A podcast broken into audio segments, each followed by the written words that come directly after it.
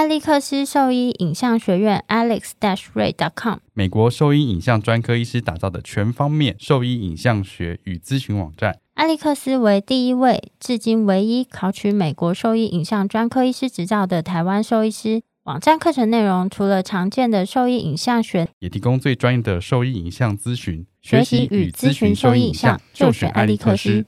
狗狗、猫猫防护跳蚤必虱先选择：李兰灵藻虱 Seresto，对付跳蚤必虱长达八个月的保护。一秒圈上，零叮咬，没有空窗期，不怕水，也没有异味。搭配新界爽滴剂，有效预防新丝虫及其他内寄生虫。三十种内忧外患一网打尽，简单点药，洗澡后立即滴。即日起至八月三十一号，购买李兰灵藻虱 Seresto 或新界爽，就可登录抽 iPhone 十三。活动详情请上脸书搜寻台湾李兰动保。李兰林藻虱加新界爽，让狗狗、猫猫的防虫新生活可圈可点。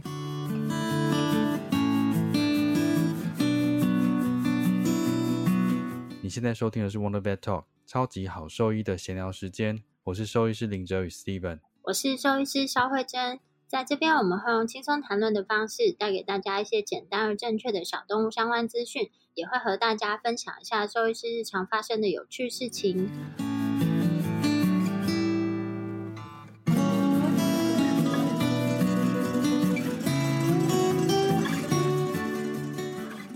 回违两个月，我们又是一起录音了，也没有一起，一样是远端，还是远距录音，只是你现在回到台湾了。终于，这两个月过得好辛苦啊！辛苦个鬼啊！在那边不是应该还蛮舒适的吗？要上班啊，工时很长，算上班啊，是跟着不是吗？对，但是时间很长，而且中间就但你不用背责任啊。对啦，相对压力比较小，但是身体上的疲惫还是蛮大的，因为时间太长了。所以那边工作的时间跟台湾工作时间是差不多的，不是吗？对，但是我在台湾，假设一天是十二小时的话，我不是连上四天班啊，但我在那边我是一个礼拜连去五天，哎，这有点累。哎，所以他那时候是没有办法说你要休息就休息。其实他也没有什么硬性规定，但是。就人家上班的时候，我就想要尽可能的多看一些，或是多学一些，因为其实他的门诊啊就没有那么紧凑，蛮多时间是在等待啦，就会把那个时间拉得很长，或是像手术的话，就会是要请麻醉科那边协助，就你不能自己去麻醉手术。所以都要切到大家都有时间的时候才能去做，反正就是要安排好。对啊，所以那边的话，你接触的比较多是学生吗？还是住院医师多？住院医师最多。所以有看到学生？有啊，也有学生啊。但他们的轮诊制度有一点特别，跟我想象的有一点点不太一样。再来第二件事情是，因为他们这个学生不是一直都会在那里。所以我可能今天问这个学生，我只能问到一点点内容，然后就会没了。然后我就其他，我可能要再问下一个学生。可是不是每一个学生的英文都这么好啊？什么意思？是你跟了同一个诊，但学生是不一样的吗？不是，不是，就是说，比如说我这个礼拜在骨外科门诊。但是呢，就是他们学生轮诊的方式非常特别，就是他们是算外科部，就是一周，然后外科部呢，它是分成骨科、软组织跟神经科，所以他这个礼拜呢五天，他会分成，比如说骨科一天到两天，软组织一天到两天，然后再来就是神经科，所以可能我看到这个学生一天或者两天，然后接下来隔天就会换一个人，因为他不会一直在这个骨外科哦。三个不同的比较细分的科别再去 run 这样子。对学生的话，因为苏黎世的话是瑞士的德语区，然后在瑞士呢，他们有四个官方语言，分别是德语、法语、意大利文跟罗曼史语。对，绝大多数三分之二是德语区，但瑞士德文跟一般的，就是你在德国啊或者什么听到的德文又是不一样的。你说用语不太一样，用语发音。单字其实都不太一样，是一个新的语言，是不是？就是他们说，就算是德国人，他们。来瑞士，其实在沟通上有时候还是没有办法听得懂。就我自己很像方言是吗？对，有一点像方言。我自己的解读方式是，就有点像国语跟台语，然后瑞士德语它比较像是口语的方式流传下来的，所以比较没有像文法啊或什么的情况，就是有点像我们台语都是跟阿公阿嬷学。哦，但它的大家都讲，它的盛行率比较高。因为他就是在瑞士的德语啊，所以这是我自己解读啦。因为我跟他们之间的沟通就是用英文，然后也不是一直都是跟同一个人有机会可以聊到这么多东西，所以就有些资讯可能是错的。然后如果有人有更清楚的话，可以跟我们分享一下。所以我遇到那个学生就是每天都不太一样，然后我就要看是不是有遇到同一个人。然后，或是我们中间有休息时间，是大家都刚好有空，然后我们在吃饭的地方遇到，那我就会问一下他们这样子。但其实就不是那么容易都遇到同一个人。那他们，如果你是喜欢外科的话，那你可能在一个时间点是可以选择，比如说连跟三周的外科这样子。就不能固定在，就是说软组织外科，它必须要三个不同的细分的科别都 run 这样子。对，所以我就会有点困惑，为什么？今天我会看到学生，然后明天又看到不同人，哎，再隔一天没有半个学生，那就不是固定都有人在。然后就算有学生，听起来他们学生人很少，感觉就是台湾的话应该是爆掉了。对啊，就是我每天大概只会看到一到两个学生，最多。好少哦。嗯，所以如果说今天像我到的第一周啊，那周刚好手术和门诊都并不是很多，所以那周的值班的专科医师，他等于就是一对一的对那个学生教学，包含教他骨折的基本分类啊、骨折评分啊，然后教他认识所有的骨板啊等等之类的，就是等于是一对一的专科医师教学，我觉得也超好的，然后超值得的。嗯，然后他们的。考试方式也不太一样，这是我刚好遇到一个学生，遇到他比较多天，所以我就是慢慢的询问下得知，他们好像有很多不同的学制，再进入到兽医系，一般好像是先念两年还是三年的。一般科目，然后再进兽医。兽医它是自己有自己的独立招生的考试。在瑞士的话，不像美国或是澳洲，兽医系的学费这么昂贵。其实跟德国有点像啊，学费基本上就是不用付学费，那但你就每个学期要缴注册费，但其实并不是很多，大概就是五百瑞朗左右，大概就是一万多块钱。以那边的生活水平，算是超级低的钱，如果一学期。他们的考试方式也跟我们想象的不太一样，但是我不是很确定他跟我讲的到底是怎么样。就是你在轮完这一科的时候啊，就是你就要先一样是交报告或者考试。他们的考试呢，就是会有专科医师去考你一些实际操作跟演练，然后就会带狗狗过去，就现场测试你有没有办法完成，就是 jury test 啊，然后或者是 OT 或是就是的检查，骨科学检查这样子。对对对，神经学检查这样子。嗯，但是因为他们考试的过程，我没有办法跟着去，而且去了我也听不太懂，因为就用德文，所以就有一点不是很确定。他们就是通过这些考试之后，最后一样是有一个比较大的测验，就是你除了就是在每一科轮诊你都要通过这些考试，然后最后还会有一个测验。那有的是要交报告，比如说你今天跟完诊，呃，就是隔天要交报告这样子。所以他今天跟完诊，有可能隔天人就不见，因为他就是在准备这份报告的东西。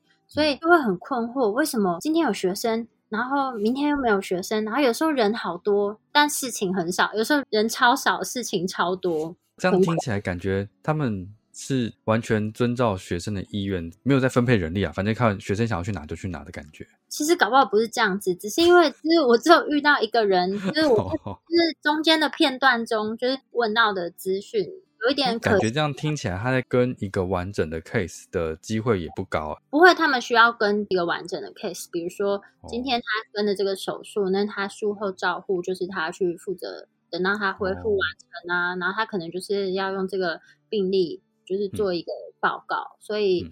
他们就会需要跟着这个 case，然后像我的话，就是呃，我就看哪边需要帮忙，我就会去帮忙。我反而会是流动式的机动人员，对机动人员。所以像有一两个礼拜，就外科医师人比较少的时候，那我就会去帮忙一起当助手手术这样子。那有学生很呆，就是在那边什么都没做的事情吗？不会，学生都很机灵哎，他们都懂很多东西，然后他回答的都很不错，而且重点是他们在讨论病例的时候询问的问题，我觉得听得出来是很有水准的。他知道自己在问什么，然后他有问到重点，大多数啦，但也不是每一个人。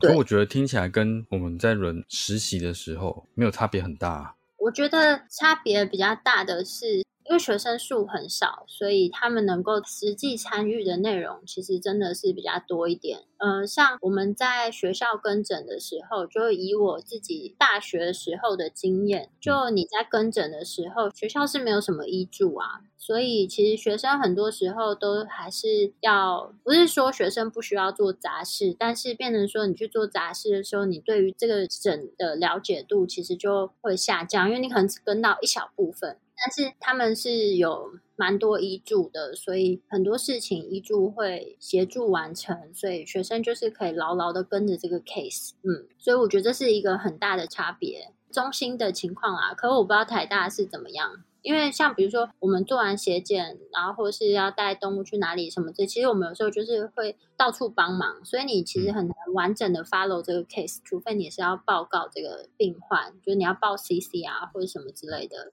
不然，其他你就是比较难完整跟一个吧。记忆中，在台大好像还是蛮可以跟完一个 case 的。嗯，然后他们在跟诊的时候，我觉得有一些事情蛮有趣的，因为大家讲的语言不太一样。听说有一次，比如四组是讲法语，Posy 老师是讲意大意大利文或是英文，就是那沟通。不行沟通，所以那次就很莫名其妙。他们说那次他们找了很多人去，第一个是 Posy 老师先讲英文，然后那个住院医师呢先帮他把英文翻成瑞士德语，然后再由就是另外一个人把这个瑞士德语翻成法文，然后再跟那个讲法文的事主沟通。然后我就想说，怎么翻那么多次？他们说，因为每个人就是最专精的那个语言重复有点不一样，他们希望很精准的传达，所以就变成。对，就是快的传过去，真的 很有趣。那这样子一个诊要看两个小时、三个小时吧？也不会这么久啦。但是不是啊？你看我们平常要解释的东西，如果解释的比较详细的话，可能都要半小时、一小时。你半小时转成第一个语言，就又半小时；再转成第二个语言，又半小时，这样就一个半小时哎。至少一个小时跑不掉。但是我会觉得，天呐，这个真的很久，嗯，很有趣。台语我就不行啊，如果是台语不行啊，台语我就会讲一讲，不知道讲成什么语言去了。我想说，现在现在是讲不下去，救命啊！就变英文了是吗？对，我觉得反而会切成，不知道为什么，因为那个台语太不流利。对啊，我觉得多国的语言区这样子在看诊，确实是有时候 会遇到这样蛮有趣的情况。对，我觉得是是蛮好玩的，但是就蛮多时间在空等啦。但我你知道，我现在就练就一个，反正旁边在讲德文的时候，我就会有一点发呆的，对啊，就会放空的状态。我是兽医师肖慧珍，你现在收听的是 Wonder Vet Talk 超级好兽医的闲聊时间，最专业的小动物知识 Podcast 频道。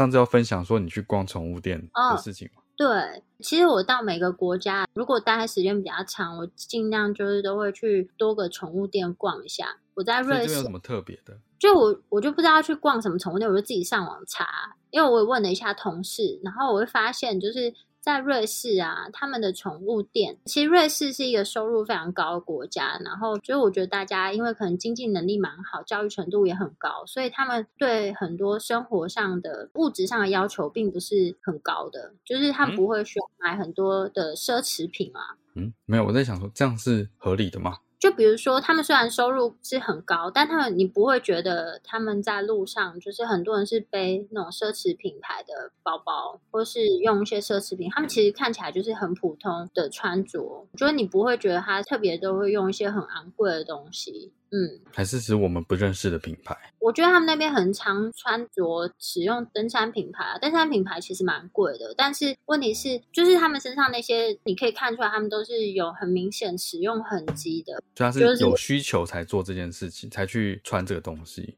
对，就是他们不会追求说哦，我就是要呃，像我在那边有时候会看到一些应该是中东来的人，他们就会全身都是 LV 啊什么之类的，但是在瑞士当地人其实很少看到这样子的情况。然后，所以生活的习惯不一样，跟购物的习惯不一样。对，那为什么要先讲这个呢？就是因为我去逛宠物店的时候，因为其实我去查那个瑞士当地的宠物用品店，它其实那边就有一个比较大的，算是连锁品牌，叫 Quality Pet，就有点像 Quality 的那个 Quality。嗯。可是我不知道瑞士德文怎么念，但是因为我怎么找，就是都只有那间，然后问一下同事，他们说他们大部分也都是去那个 Quality Pet 买。然后我就去逛的时候啊。真的不 行。跟你说，它是黄底，然后蓝字。我有点忘记，反正就是在台湾，如果是像这样子的话，我是不会进去，就活不下来才对。我是不会进去逛。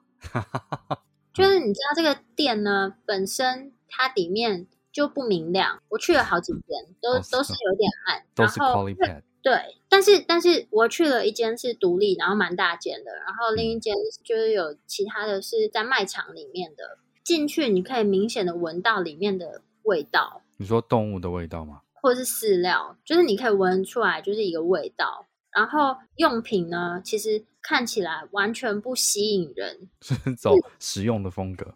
就是实用，就我去美国，我也会去逛宠物店。然后美国宠物店呢，有分好几种，就是他们有分这种像大卖场型的，里面就是一些经济实惠的东西啊，然后还有精品的那一种。对，我有去逛精品的那种，但我在瑞士应该也是有精品，可能是我刚好没有遇到。但是我就稍微查了一下，我也不知道怎么查。然后我同事们他们也都是去 Quality Pet，所以就是我就只有去这一间，里面卖的东西就是完全不漂亮。因 为你知道，去逛过日本、台湾，台湾其实宠物店东西蛮可爱的，你会觉得台湾东西不一样啊，就精巧啊。对，但是你知道进去里面就是去美国的，我看到比如说就是动物穿的衣服啊，比如说冬天啊的保暖衣啊，其实就做蛮可爱，然后机能性也蛮高。但在这边我觉得凉感衣啊、雨衣啊、毛衣啊这些。对，但是我觉得在羽绒啊，对对对，在这边他们没有那么多种动物的衣服，也许是季节性的关系。或是他们本身就没有很喜欢，其实我很少看到他们给动物穿衣服，没有那么常见。可能是夏天啦。再来就是他们的动物的用品，其实比如说它碗啊，或者是就有一些毛巾啊选项，但是我觉得没有到想象中这么多。然后包装，你知道，因为在台湾我们看到这些洗毛巾的包装的看起来很漂亮，会有一柜就是整理的美美的，你就会觉得哦，很想买。但这边没有，就是觉得一字排开摆那边就是卖场，然后你就会觉得好像真的没有很想要买这些东西。然后我觉得比较特别的是那个牵绳，不是伸缩牵绳哦，一般的牵绳。就我看到它最长有做到什么很十公尺，十几公尺就很一大捆，假的，十几公尺，对啊，反 正要牵那么远干什么？我看一下，反正我记得很大一捆线哦。就是它不是伸缩，伸缩的你会做很长，这很合理。但是它让你就是在家剪着用的，是不是？我不知道，我不知道那个用途是怎么样。反正就很长很长的线，真的真的是一捆。我可以到时候传照片。所以它应该是一捆卖给你，然后让你自己去剪你需要的长度，这样子吧。我不知道那个用意是什么，反正就超级长的一捆线，然后想说怎么回事，我不明白。然后我觉得狗的东西也就算了，就猫咪的东西啊，就是也不是那种很可爱，你想买回家的那种。然后会有一些玩走实用的风格，就是实用风格衣服真的是，所以有逗猫棒，就是有一些小玩具，但是就看起来不吸引人，连你都不想玩，猫怎么会想玩？对呀，连我都不想 是这样子吗？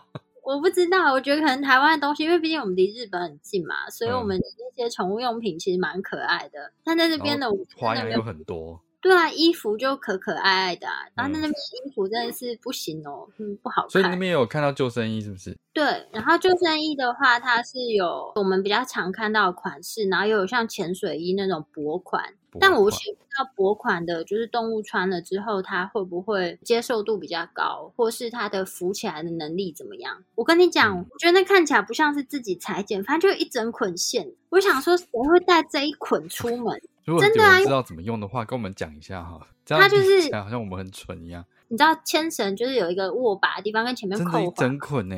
对啊，我想说这这牵绳吗？是就牵绳啊，我没有骗你，这真的是牵绳。十五公尺吗？还是一点五公尺？十五公尺哎，这个很长，这十五公尺啊，十五 m 啊，不是十五公尺啊啊，全世界15公尺 不是啊，我牵一只黄金，然后十五公尺是要干什么？就是我就很困惑，我想说谁会带这一捆线出门？然后在爱屋，然后从后面住院区，然后一直可以牵到大厅，哎，我不知道，我觉得很困惑。然后这是我觉得最困，然后重点是哦，他们的点心看起来也超级难吃的。我跟你讲，我有按照那个 说不定很好吃，只是卖相不好而已。我给我给你看一个，这个我没有用比例尺，我应该用比例尺。我跟你讲，真的很夸张，因为我遵照就是孙医师的指示，就是有去用指甲抠抠那个点心。我跟你讲，每个硬到爆你炸。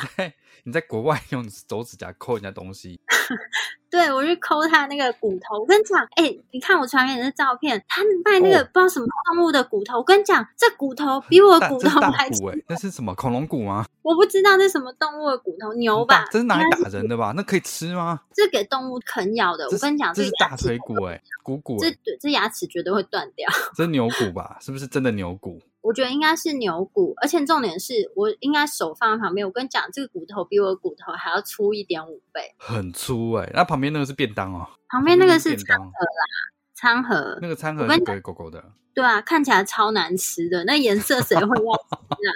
你说 你说狗才不吃这种东西嘞？对啊，然后而且重点是他们好像没有在在乎它的那个牙齿，因为我想说这么硬，这真的是给他们啃的吗？还是说这是给那个，例如说高山犬，或者是给那什么？不管什么狗，这个绝对对咬不下去，好不好？而且你就是齿科医师不是说了，这个点心嗯就是不能太硬，不然牙齿就是会哦断。所以你看，不是只有台湾这样子，国外也是这样子乱七八糟的，卖这什么鬼东西啊？这拿来防身用的吧？我跟你讲，那个很重，那个真的很应该买一根回来啊！过海关啦！你发什么疯？这是那个动物制品，而且到时候给我杀了什么东西？你不觉得这个如果不晓得这是动物的人，还以为我带一个人骨？杀了谁？对啊，我跟你讲，这个真的很粗，好不好？好粗大哦，这什么鬼？那上面那都是肉干哦，对啊，就是一些肉干，而且我跟你讲，式各样的肉干，都超级硬的，哦、就是你每个都抠过，我抠了好几个，他们把你赶出去，没有，他们店员不多，但是我指甲太软了？不是啊，不管我指甲软还是硬，这抠不下去就代表太硬了吧。那 重点是，我觉得我牙齿咬下去也会断，好吗？这个所以应该全部都是卖场卖，它全部的包装都一样。没有，它还有别的，只是因为这一个地方太惊奇了，所以我拍给你看。然后就是我去美国的时候，他们卖的点心其实跟我在台湾看到的比较相似，然后嗯它也有一些就是那种小点心啊，什么看起来都蛮好吃的，但是就不能买回台湾。但这里面的点心我就是扫了一眼，我没有任何一个想要就是买回来不可以。这样，你你 用外观评论它，说不定它其实很好吃。我不想回来可能肉一吃就疯掉了。不能带啦，这个哦 然后他们有就是狗狗的礼帽袋护垫，就抛弃式的礼帽袋，然后有嗯给那个生理期狗狗用的那个护垫，然后是黑色的，跟尿布一样嘛，对，蛮时尚的。哎，那做的蛮漂亮的。我本来想买有时尚的东西。没有，就黑色啦，也也不是多时尚，就黑色。我本来想买一袋回来送人，我想说，哎，好像有点为什么不买？因为在台湾买不到啊。那个有点占空间，我是要送谁？我也不知道哎，抽奖送听众，就是一人抽一片。一人一片狗的礼帽袋，好像也可以啊。对啊你，没有买这是牵绳，这牵绳很猎奇耶，这么长，我不知道怎么用。对啊，莫名其妙。然后 十五公尺，我看到的时候，我就是当下就是傻眼，我想说这是怎么回事？对啊，那这感觉超容易从中间断掉的、啊，还是说其实它很强壮它蛮强壮的，它其实有一点哦宽，啊它就是？还是这个是从事水上活动的时候可以这样放着牵绳，靠，很危险的、我觉得好像很危险的、我不知道是什么情况，回来，就是呃，他那边。爬山会用伸缩牵绳，不会用这种 牵我不知道这种牵绳啊，你伸缩牵绳怎么把它拉回来？我是买伸缩牵绳啦，然后那边就是你知道德国有几个牌子，就是他们的宠物用品其实品质还蛮不错的。比较有名的叫 Trixie，这里面卖很多 Trixie 的东西。就 Trixie 有出很多像什么纸滑的袜子啊、鞋子，然后各式各样的宠物用品，然后还有益智玩具。之前我们有做过一集，就是关于老年动物那个失智可以用一些益智玩具，那些益智玩具就是 Trixie 的。然后在台湾哦能买到的品相比较没有那么多。嗯那如果有朋友有要去德国的话，就我觉得可以去宠物用品店买一些 Trixie 的东西，因为那个其实很多东西台湾买不到啦。然后我觉得这个牌子他们做的益智玩具其实还不错，它就有分好几个程度，就是比较简单啊到比较难的。那有一些动物真的也不要玩，但它每一个玩具都有做一个介绍影片，告诉你动物怎么玩。那当然都找那个很会玩的动物去拍的。啊 废话，我今天找一只都没兴趣的动物拍干嘛？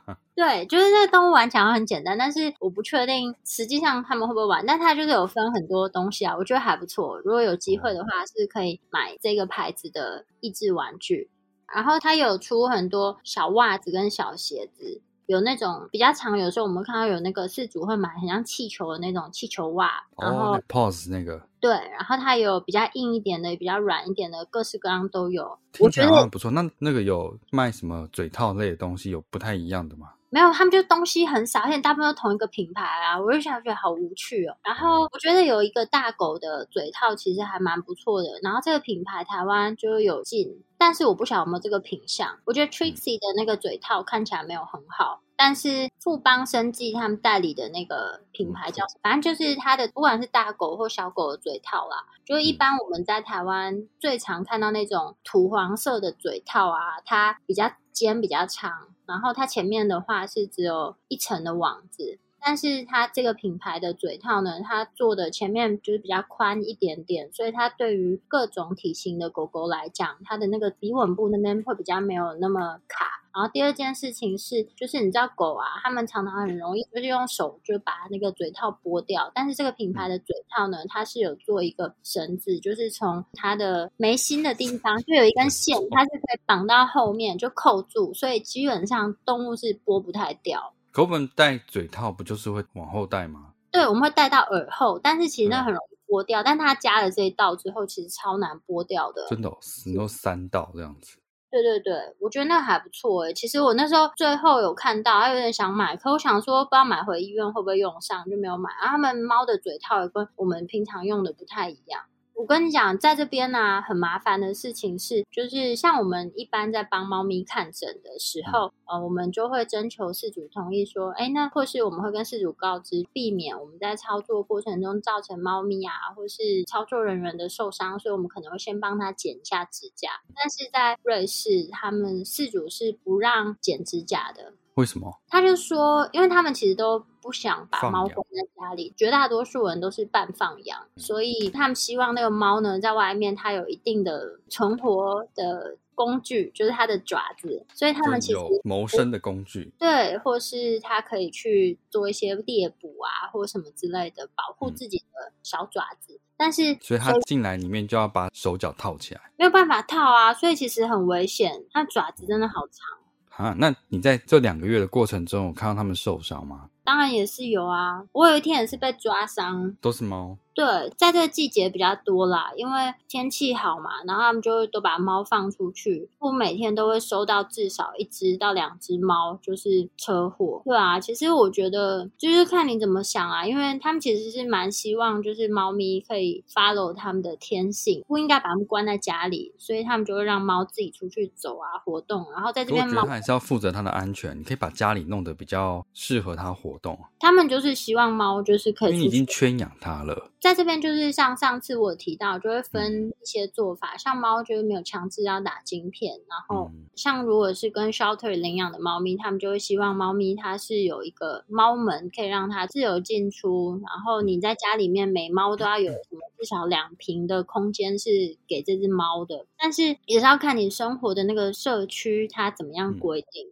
但是我觉得在医院来讲，就是这个猫有爪子很利，其实对操作人员来讲很不友善。对啊，然后他们有时候如果猫很凶，他们就叫我不要保定，因为他们说万一我受伤会有一点麻烦。虽然我有保险，但是去医院会是一个很高昂的费用，所以就尽量就是他们处理。让他们去死。没有啦，就是他们想保护我，他们就会说叫我不要碰那个猫，要安全这样子。我们也会这样保护学生啊。对啊，这个就是一个我觉得有一点特别的地方。可我觉得很奇怪，他都已经来医院，表示他现在身体有状况，剪掉这个，他就先把医疗放在第一，到后面比较没问题之后，他会再长出来啊？为什么要纠结在这个时间点不能剪指甲？他不会立刻把它放出去？你可以不要立刻把它放出去吗？他们就算是骨折手术术后，多事主其实也不是很愿意限制这个动物活动，然后他们还是听起来就是很不负责任的事主。就是不是一两个这样子，在我跟诊的这段时间里面，遇到好几个，就是他们已经第一次骨折手术做完了，然后回去跟他们讲说你要关笼，但是他也没有关笼，于是呢就 fail 了，然后 fail 了，这只猫又被车撞到，第二次撞到，他就说他没有办法负担这些费用，就是最后希望就是猫安乐，对啊。那这样听起来，感觉他们四主的责任感也是很薄弱，在我这样听起来的话，就观念也没有到很好啊。都已经是圈养的动物了，你本来就应该要对它负责任啊。天性的话，你就让它自己野放就好了。所以就是没有想象中这么天堂。再次证明，对啊，就是因为我真的每天都会看到这些猫。每天都有出车祸的猫哦，哦，还有一个我觉得有一点特别，这在台湾应该看不到的状况，就是你知道欧洲啊，他们的窗户跟台湾设计不一样，他们的那种气密窗的设计呢，就是它是有三段式的开法，就是它有一段呢，就是你如果把这个窗的那个把转到中间，它是可以正常这样把这个窗户打开。像开门一样把这个窗户打开，那有一个是你要把这个把转到上面，然后它就可以变成斜开，就是它只有上面是开的，下面是合在一起，就变成一个 V 型，打开一个 V 型。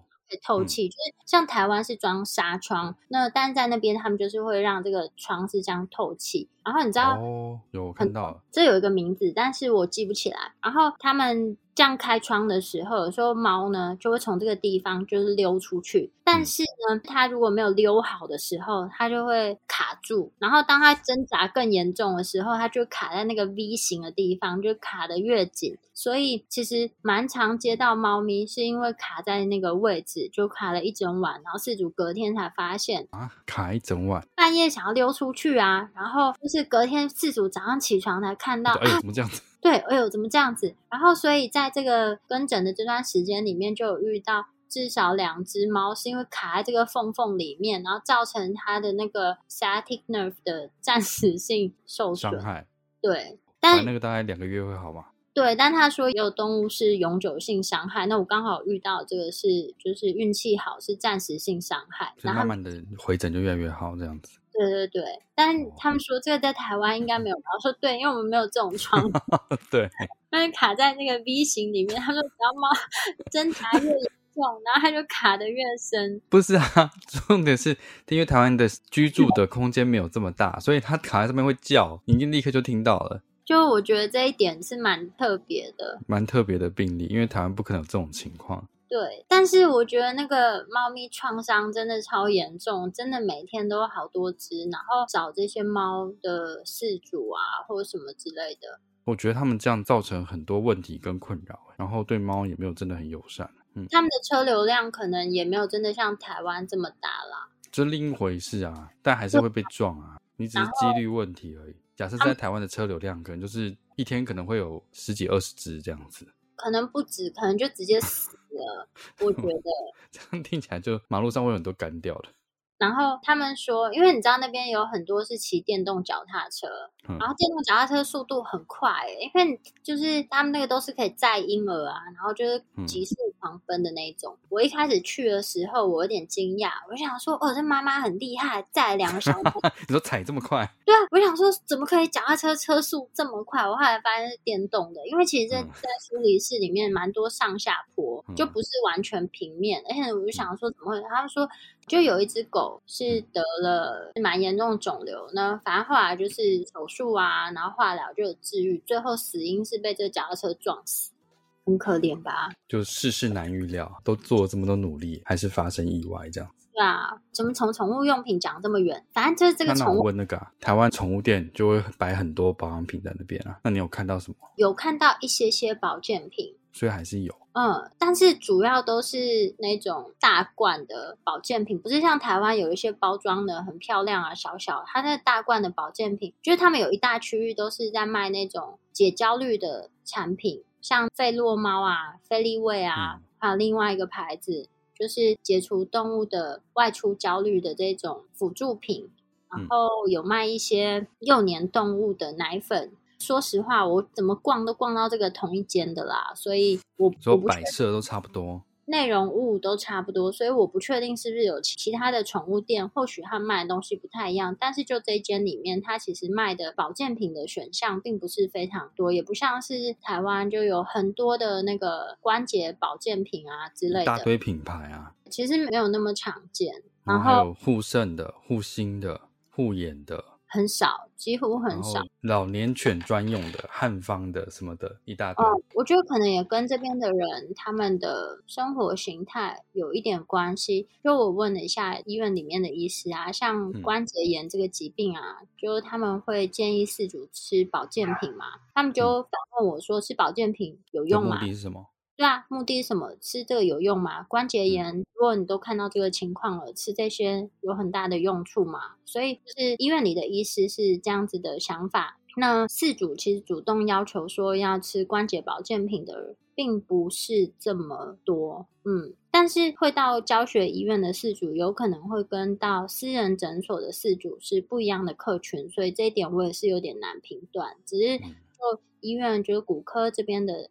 想法是关节炎，其实他们就是会先找出它根本的原因是什么，然后它的根本原因是不是有可能用外科或是其他的积极治疗的方式去改善，然后他们也会建议去做复健，然后会做体重控制。体重管理，然后在瑞士呢，因为是一个很适合动物跟人，反正它就是一个很适合运动啊、户外活动的国家嘛，所以其实狗狗它们都是会去外面跑来跑去，然后蛮多的狗狗它们是在做那种就是呃 agility 的那种训练，有五百障碍。对对，那种有的没的的，然后像他们里面的医师有他们的狗狗，也有在做这些训练。他们自己的观点就是，如果他今天遇到关节炎的问题，他们就是先做体重控制、疼痛管理、好运动治疗。对，反而不会是去寻求关节保健品。这是我们的观念嘛，就一样的，对我们来说。然后他们关节炎的话，会有打 PRP，PRP 实打还蛮常见的。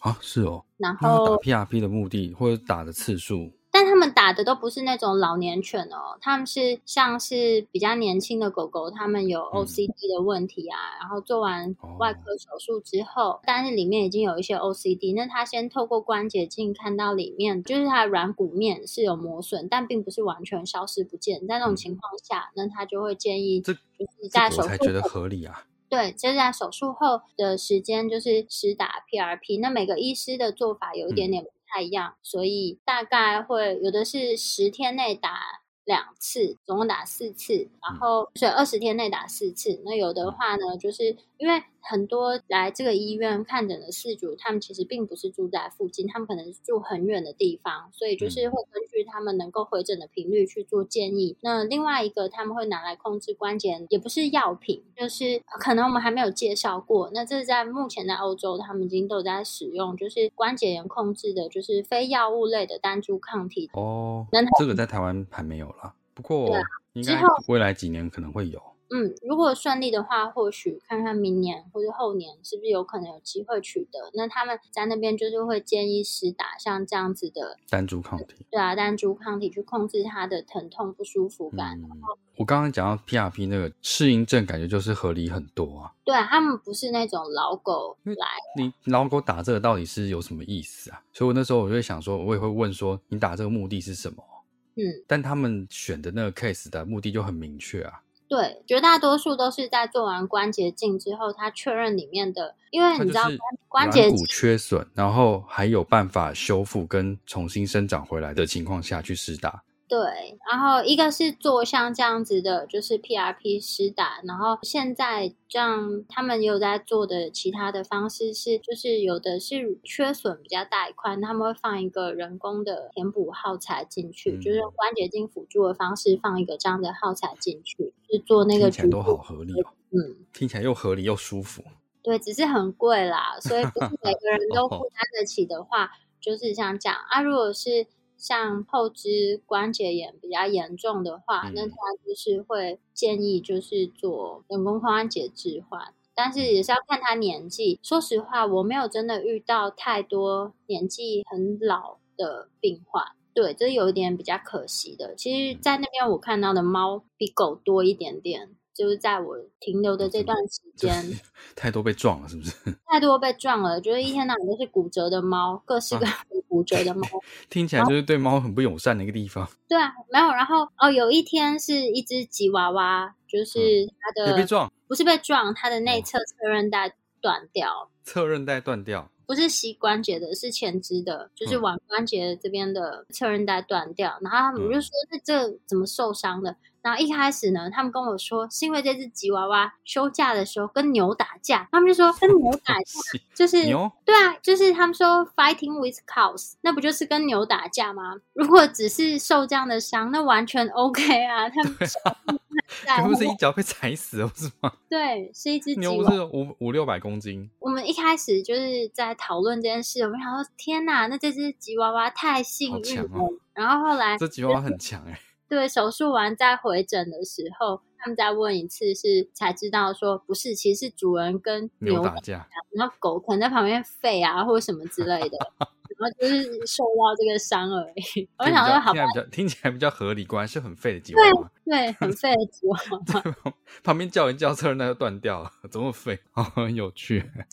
所以我觉得比较可惜的是，没有看到太多年纪太大的动物。没有，我觉得应该是科比吧。如果你那时候去 run 是附件科的话，搞不好就是都是老年的。这边没有小动物的附件科，它只有那个马的附件科，他们就是会 refer 到外面。那所以是外面的附件科这样子。对，但他们在最后有去外面的医院看吗？时间上没有安排到，有点可惜。就是他们有说要帮我安排，但是最后没有安排成功，对吧？有点有点点小可惜啦。我本来有一点期待。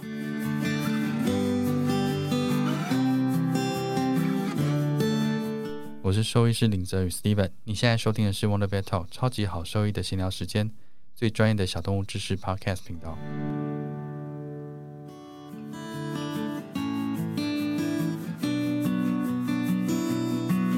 那你这样子整个过程有有觉得很波折的地方吗？听起来这次的旅程还算蛮顺利的。没有那些波折的地方我都没有讲啊，心酸嘛。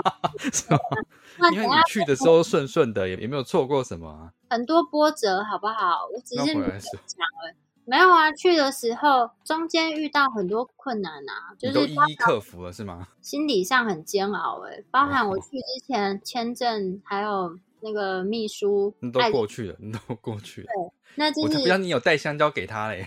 已经我去的时候他就离职啦。你要准备好啊，说不定他有回来看大家。没有没有，听说他在那边风评超差的，就是我讲那样，就事情爱做不做啊，然后就丢在那边。所以，但后来就换了一个新的秘书，但新秘书因为刚到，所以他也很多事情都搞不太清楚，还没有上手。对，但是是一个做事态度很积极的人。这是去之前的状况，然后在那边。待的时候就是遇到那个很糟糕的房东啊。嗯嗯，我觉得大家在 Airbnb 上面找住宿还是要小心一点，因为其实，在瑞士住宿有一点难找啊，特别是苏黎世，因为它。一房难求，无论是对外国旅客或是当地人，其实你很难找到一个价格合理，然后又很棒的住宿。我一开始去年是因为本来是从学校网站找，然后后来就被诈骗了一番之后，我就 只好没有你没有你你有钱拿回来，所以不算。哎，我也是损失了好几千块啊！都是哦，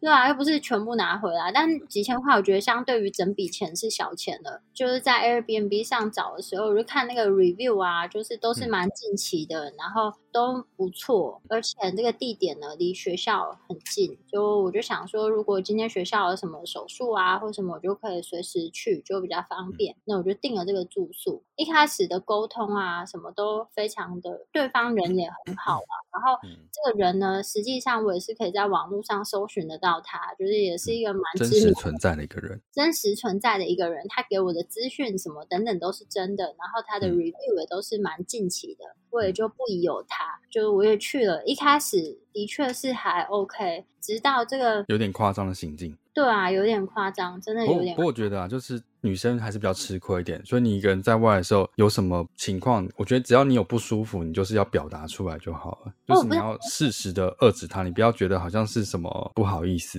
我怎么遏制他？我根本 没没有啦，你就我觉得你还是要适时的表达出，就是你不喜欢这样子，或者是你已经有安排了，让他有点知难而退。我表达的还不够明确吗？我很明确，你表达的很含蓄，好不好？你还一直理他。我表达很明确，我有事情安排，而且就是大家不知道这个故事，我简单说一下。反正就是呢，你有办法简单说吗？你才讲了一个小时，反正就是有被骚扰啦。对。但我觉得，因为你就是怕那个是不是文化上的差异，所以你一直有感觉是。所以你有隐忍掉一部分，但其实，在不管是任何文化里面，听起来都是不正常的。所以我觉得女生啊，女生，我觉得只要有不舒服，你就是要表达出来，让她知道，或者就立刻要寻求一些协助，这样比较好，就不用去隐忍这件事情了。嗯，好，我讲完了。好，反正你把它总结完了，过程我已经 我觉得很棒吧，就不要再去回想了。真的不舒服。对啊，就不要再去回想了。对，然后后来就是我先生有来找我嘛，嗯，其实我事先就有跟他讲说，就是那你他不是，那你就叫你先生穿着浴袍在外面走来走去啊。我觉得浴袍这件事已经算是小事，我觉得那个跟踪那件事情才是最大最可怕。你说哪一个跟着的那一次，还是说跟着我那个事情？跟着跟雕像都很可怕。就是跟着这件事情，就是可那个那个就是感觉是，我觉得就是暗示啊。暗示什么？我就是很害怕，我就跟他讲说我要去找朋友，然后他就是紧追上那班火车。通常就是你要表达的是你这样让我很不舒服。但是我晚上还要回到同一个地方，我实在是不知道怎么办。没有这样子，你是很明确的表达自己的感受的情况下，他应该就要收敛一点的。我有传讯，也不算是也不算是撕破脸或干嘛。我有传讯息跟他说，就是你这样让我很不舒服。我就说，就是不用你不用。那你这是你都没有，你要你现在的行为让我很不舒服，可以不要这样吗？我当下真的是吓坏了，我就是站 在那个叫天气很好，蓝天啊，白云，然后看着。我在想说，你到那你老你老公那时候去的时候，应该要把他做的事情全部做过一次。我那是蹲在那个就是。瀑布旁边真的是超想要痛苦的，我想说救命啊！我到底该怎么办？我呢，反正就好害怕。就过去，过去了，你已经回来了。对啊，我已经回来了。就是在找住宿的时候，还是要小心一点啦。我觉得女生出门在外，然后后来我去上，刚好休假嘛，所以我就隔一个工作日去学校的时候，我就跟那个医院的医师讲，所以他们就有知道这个情况，就很积极的想帮我处理解决这个问题。你在跟我讲你飞机上发生什么事情？哦，对对对，就是你忘记了，你脑雾了是不是？就是你知道，因为七月开始班机呀，就是上面乘客都超多。那我是飞杜拜转机回来，所以现在是满的人哦，几乎全满。我那时候从苏黎世飞杜拜的时候，在我旁边就坐了一个人。因为你的房东跟你一起飞回来，是不是？不是不是，如果是这样，我可能会当下不不过没关系，我先生在，所以我就比较不 自大。但如果我一个人的话，我看他追过来的话，我可能会当下穿着浴袍一起飞回来，那我就不怪他了，就是这样子。啊！现在有本事跟我飞回台湾的话，我就立刻报警抓他。这是我的地盘，我已经不害怕。所以坐你旁边是什么人？坐我旁边就是一个看起来像印度人，但我也不晓得，就是皮肤很黑，然后胖胖的一个大叔。你这样子很歧视，你看一个是歧视黑，一个是歧视胖，然后一个是歧视大叔。好啦，因为我真的不知道他哪一国，那我就先描述他的外形嘛。因为我就是一个比较黝黑的中年男子，很胖的人啊。就是重点是呢，这个人呢，他其实非常没有礼貌，因为其实，在那个苏黎世飞杜拜，他从上机前，然后跟就是飞机飞行的过程中，都一直有提醒大家说，就一定要戴着口罩，口罩不要拿下来，然后在飞机上你是义务一定要戴着口罩，因为就是蛮多人到杜拜转机，但是转机最后的目的地国家呢不一样，入境规定不一样，像台湾就一定要是阴性证明，而且目前台湾还是。比较严格，那每个国家不一样，所以他当然会希望在转机前尽可能降低各个旅客的风险。但这个大叔呢，他上机没有多久，他就把他的 N 九五口罩拔下来，然后空服员就跟他讲说：“哎，请你把口罩戴起来，如果你没有的话，我们提供口罩给你。”这样子，然后他就是戴了两下，然后就把它拔下来，然后拔下来一开始就挂在他的那个位置上，在飞机要起飞。的时候都已经起飞喽，你就看到那个飞机已经在往上飞喽。妈的，他居然还在接电话！你骂脏话，真的很夸张。我从来没有看过有人在这种情况下就是接电话，然后看起来蛮凶神恶煞的。然后空服员就是就要有没有很敢一直叫他戴口罩？对，然后就是看起来有枪吗？我不知道。不可能啦，因为一定要过海关，不可能有哦这些危险物品。只是他就是在脱掉口罩跟飞机起飞前呢，他就开始疯狂的咳嗽，然后疯狂咳，就是有那种老痰的咳跟很大声的咳。他又不把口罩戴起来，但我很想叫他戴口罩，但是问题是嗯我又不敢，然后我就一直就是瞄我先生，看我先生有没有要叫他戴但是他就没有要管我的意思。然后我就是很慌，然后我就想说，那我要举手跟那个空服员讲，请他把口罩戴起来。那我嗯猜空服员可能是也有点害怕，因为很少会听到机长就是在整个飞行的过程中播是不是？的广播跟秀字幕，至少嗯广播了十次，所以我想一定有不少人，我就离开座位一次啊。但是我就想说，一定有其他人也是类似这样的情况，然后为了不要让空服员难做人，所以就会变成由机长一直广播统。一广播，对，但是这个家伙实在是太夸张，他就是狂咳，然后还有一些老痰的咳。此外，就接这个电话，他咳的时候，斜前方有个大妈，看到他这样咳的时候，我看到那大妈有多害怕，一直把他头就是掉。惊恐是不是？对啊，因为它那个壳很很剧烈，不是那种 嘿嘿这样子哦，是很剧烈哦。然后你会想到他那个就是体腔很大，所以那共鸣声很大声，真的很吓人。然后原本我们应该是三人座，然后就会连着他一起坐，但是因为上机前我看后面那一排就是没有坐空的没有坐满，所以我我们就有把我就跟我先生分开坐，嗯他就坐后面一排这样子。嗯，然后至少跟大叔中间还有一个空位。起飞前他就一直咳，一直咳啊，口罩又不戴起来。然后后来呢，他就要睡觉了，他就好像勉勉强强把口罩挂在脸上，但其实他口鼻都露在外面。他睡着之后就开始一个很大声的打呼，但我觉得打呼这件事情，就你没有办法责怪什么，就是他就是一个人可能会出现的状况，所以这件事我觉得也不是那么建议，但我只希望他把口罩戴起来。然后，但是他就是不戴口罩，然后重点是，因为后来他全觉得就是那个口罩妨碍他的呼吸还是什么之类，但他口鼻其实都露在外面，然后他开始把他口罩乱丢，他也不挂他前面那个位置，他开始把它丢在我中间的位置，就不是，但是他丢到靠近我身上那边，我就觉得很可怕。中间呢，他就一直跟那个空服员要那个，你知道飞机上都会有那个一瓶一瓶的小酒，小酒。他就一直要那个小酒，但他要来也不喝哦，他就是把它藏在前面那个小袋袋里面，然后他还叫他的朋友也要那个小酒，然后他朋友就会时不时的过来，然后把他们要到的小酒就会给他藏在前面的这个小袋袋里面，然后中间呢，他就开始不停的大量的要水，跟把他的小酒就是混在一起，然后开始一直喝，然后他就开始打嗝，跟就吐一些气，然后就睡到一半的时候，就有一些油气，就是整个把我的头发吹到飞起来。哎，我想说，我那边冷气掉，怎么会有这一股气？我就觉 得恶心。有一点害怕，就是这个，那那你为什么不跟你老公换位置？啊，那你干嘛不跟你老公换位置？对哈，我刚才不跟他换。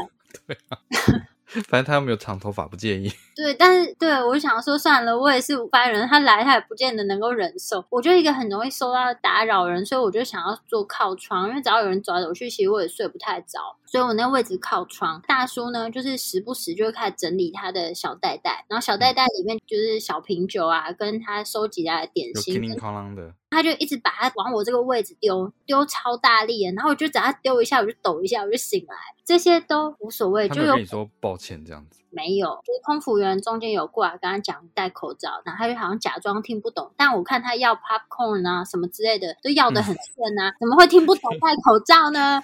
我看你食物都听得很懂啊，这怎么会听不懂呢？对啊，我看他要吃什么都蛮懂，他那那个小点心都还要好几份，然后酒啊什么之类的，我就觉得超级北宋，这些也都算了。我跟你讲，就是他完全无视于飞机上的任何规定，就是当我们抵达，就是飞机降落之后。嗯一降落哦，通常不是都是降落，然后机长广播那个灯灭了，你才能解开安全带，然后拿东西嘛。对他飞机一降落，他马上就站起来拿他的行李，然后整个飞机上都超傻眼的，因为空服员就大叫他说不可以站起来，然后他就也不管拿他的大包包，然后开始呢就把他刚收集到那些小点心们，就是一个就塞进他的袋子里，很夸张哎，我就是整个超傻眼。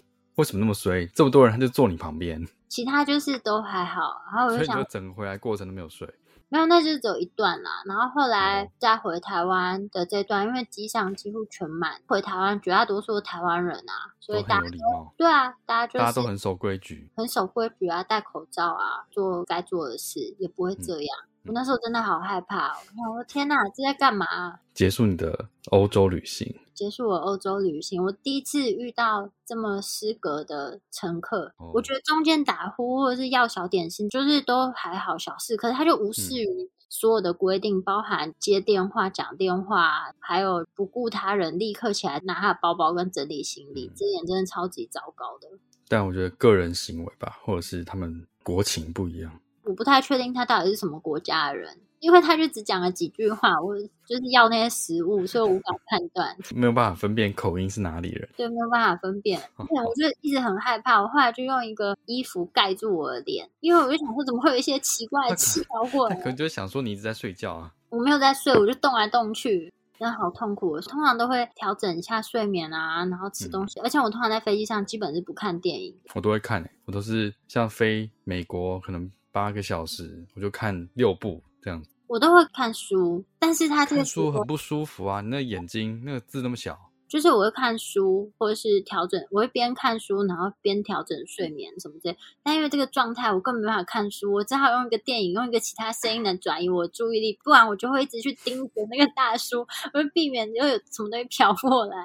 你要看着啊，不然飘过来你不知道啊。对，所以我就是边看电影转移注意力，让我不要一直盯梢它，然后就是边看到底有什么东西弄过来。哦那你现在回台湾了，很放松吧？现在有啊，好好睡了一觉。回台湾最想要吃什么食物？最想要吃什么食物？就鼎泰丰啊，炒饭啊。鼎泰丰的精髓不就是炒饭吗？炒饭很好吃哎、而且你知道那，边都没吃饱一样。没有在那边有吃饱，我还我感觉好像有变胖，但是在那边吃的食物 就是很难吃，又贵又难吃。我跟你讲，有一天真的无法忍受，就我跟我先生跑去买了肯德基，因为真的好想要哦肯德。基很好吃啊，肯德基吃了大概一千块吧，全家餐之类的。是全家餐，就我们两个吃一个，就是比一般套餐再多一点点的，大概四块九百块啊，是四块哦炸鸡，然那你现在在，你现在回台湾可以乱吃啊，会觉得啊台湾餐厅都超便宜的。没有我从苏黎世到杜拜的时候，突然觉得，哎，杜拜里面的那个物价 OK 哎，原本从 那个杜拜的时候觉得，好看怎么那么贵，好贵，然后我就从苏黎世回来说，哎，可以哦，这个价钱可以吃哦，不然有点价值观混乱了。对啊，因为苏黎世什么那你回台湾就会觉得，哎、什么都好便宜哦，但没有啊，我赚台湾的薪水而已啊，我不是赚苏黎世的薪水，神经病。不是啊，出去餐厅说，哦，这好便宜哦，这一餐居然不用一千块。在苏黎世吃东西的时候，就心灵上，我觉得有时候没办法得到很大的满足。食物真的就是，只只是为了生存而吃，不是为了生活而吃，对啊，我就是为了生存，觉得你吃这样量可以饱，这样超没礼貌的。真的，我跟你讲，真的不行。有一些我们要介绍的美食就是没有东西。没有，我跟你讲，我后来都是吃意大利菜，哦因为我觉得意大利食物还不错，所以我去义语区的时候，我就会吃意大利菜，或者是我不会吃纯瑞士菜肴，就是我可能会吃比较比较符合你的口味。对对对，瑞士菜肴真的不行，我真没有办法喜欢。就是有的时候顶多觉得这个还 OK，但我就嗯不会想觉得多美味，我想要吃第二次。如果是意大利菜肴的话，我就吃到很好吃的披萨，就会想、嗯想再一直吃。然后我去吃一间，它是瑞士菜肴混合意大利风格的，就是 fusion 他们的融合菜色，我就觉得那个还不错。但是哦我觉得张帝真的是不行哎、下次我们录音的时候找来宾一起去吃瑞士料理好了。不行，我不想再回味了，我 真的不想所有菜色。好啊，我们叫大家去吃鼎泰丰啦。到后来，我就是只要是他写 Google 搜寻，他就写说这是什么的菜色，只要他写什么 local 的瑞士菜肴，我就就跳过是？管他 Google 几分，我就会跳过。然后 如果是好吃的意大利菜，我就会点进去看一下。葡萄牙菜啊，西班牙菜啊，就是西班牙料理，就是还不错。还没有念留言啊，我们把啊它放在结尾。刚刚一开始就忘记了，好久没有念留言了，我们来念一下留言好了。先念一个 Apple Podcast 上的留言，第一个是真诚专业的节目，专业的讲解，清晰活泼的语调，让外行的我们也能够轻松的理解有关小动物的行为习性跟健康问题。这是在讲那个徐一宁医师的那一集吧？是吗？哦，行为。哦或者是丁我伟正医师的那一集，跟来宾聊天比较有趣嘛，对啊，就是更多一个人进来互动。会有不同的观点，因为我们两个有时候观点有点太像了。对啊，毕竟一起工作那么久，所以我们就磨合到我们其实需要一点火花，医疗的来宾跟我们呛下，哦，能这样最好啊，就是听听 找个来宾来跟我们呛下好了。好啊。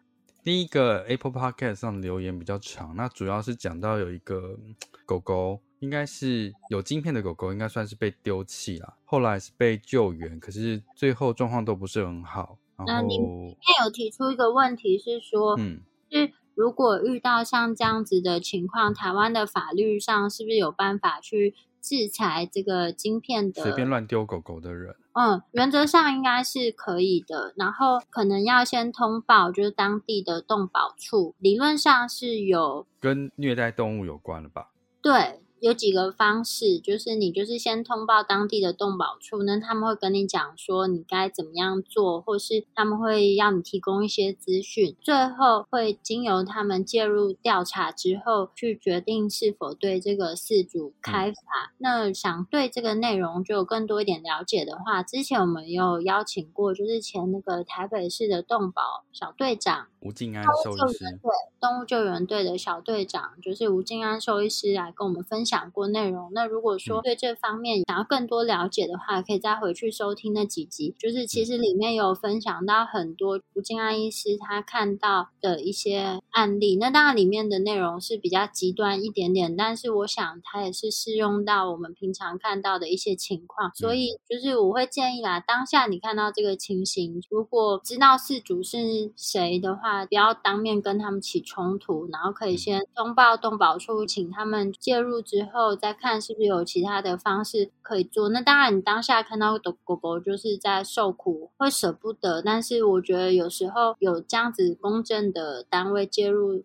可能在后续的处理上会比较容易一点。那如果真的是有违反动保法的话，那就是由他们介入调查，那最后事主才会得到应有的制裁啊。嗯嗯，其实现在台湾的对于虐待动物的法规跟开法，就是至少在双北地区，我觉得算是有认真在执行，不是就是喊喊口号而已。对，再一个是 First Story 上的留言，那他说到：“我是一名资深的宠物美容师，客人常问我一些让我翻白眼的行为、健康问题，超出我的专业范围，我都直接说我不是开公庙的，请去寻求兽医师的帮忙，也会推荐去专科诊所。自己的狗猫也是，那美容师跟兽医师可以是好朋友的。嗯，在我们的想法，就是目前从事比较相关行业的，也有很多美容师跟我们算是好朋友啦。嗯，就我好朋友他就是是开宠物美容，对啊，所以是原则上是用御用美容师。嗯，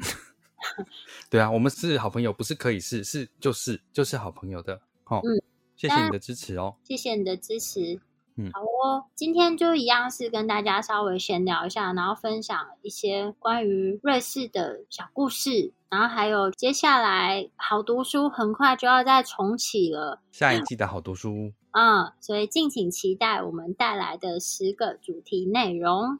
喜欢我们的节目内容，也可以点 Apple Podcast 上面的连结，请我们喝杯咖啡哦。如果说对我们分享的内容有兴趣或是有疑问的话，都可以上我们的网站，我们的网址是 triple w 的 wondervet.com 的 tw，或是 Google FB 搜寻 Wonder Vet 超级好收益都可以找到我们哦。那今天分享的内容就到这边啦，拜拜。拜拜。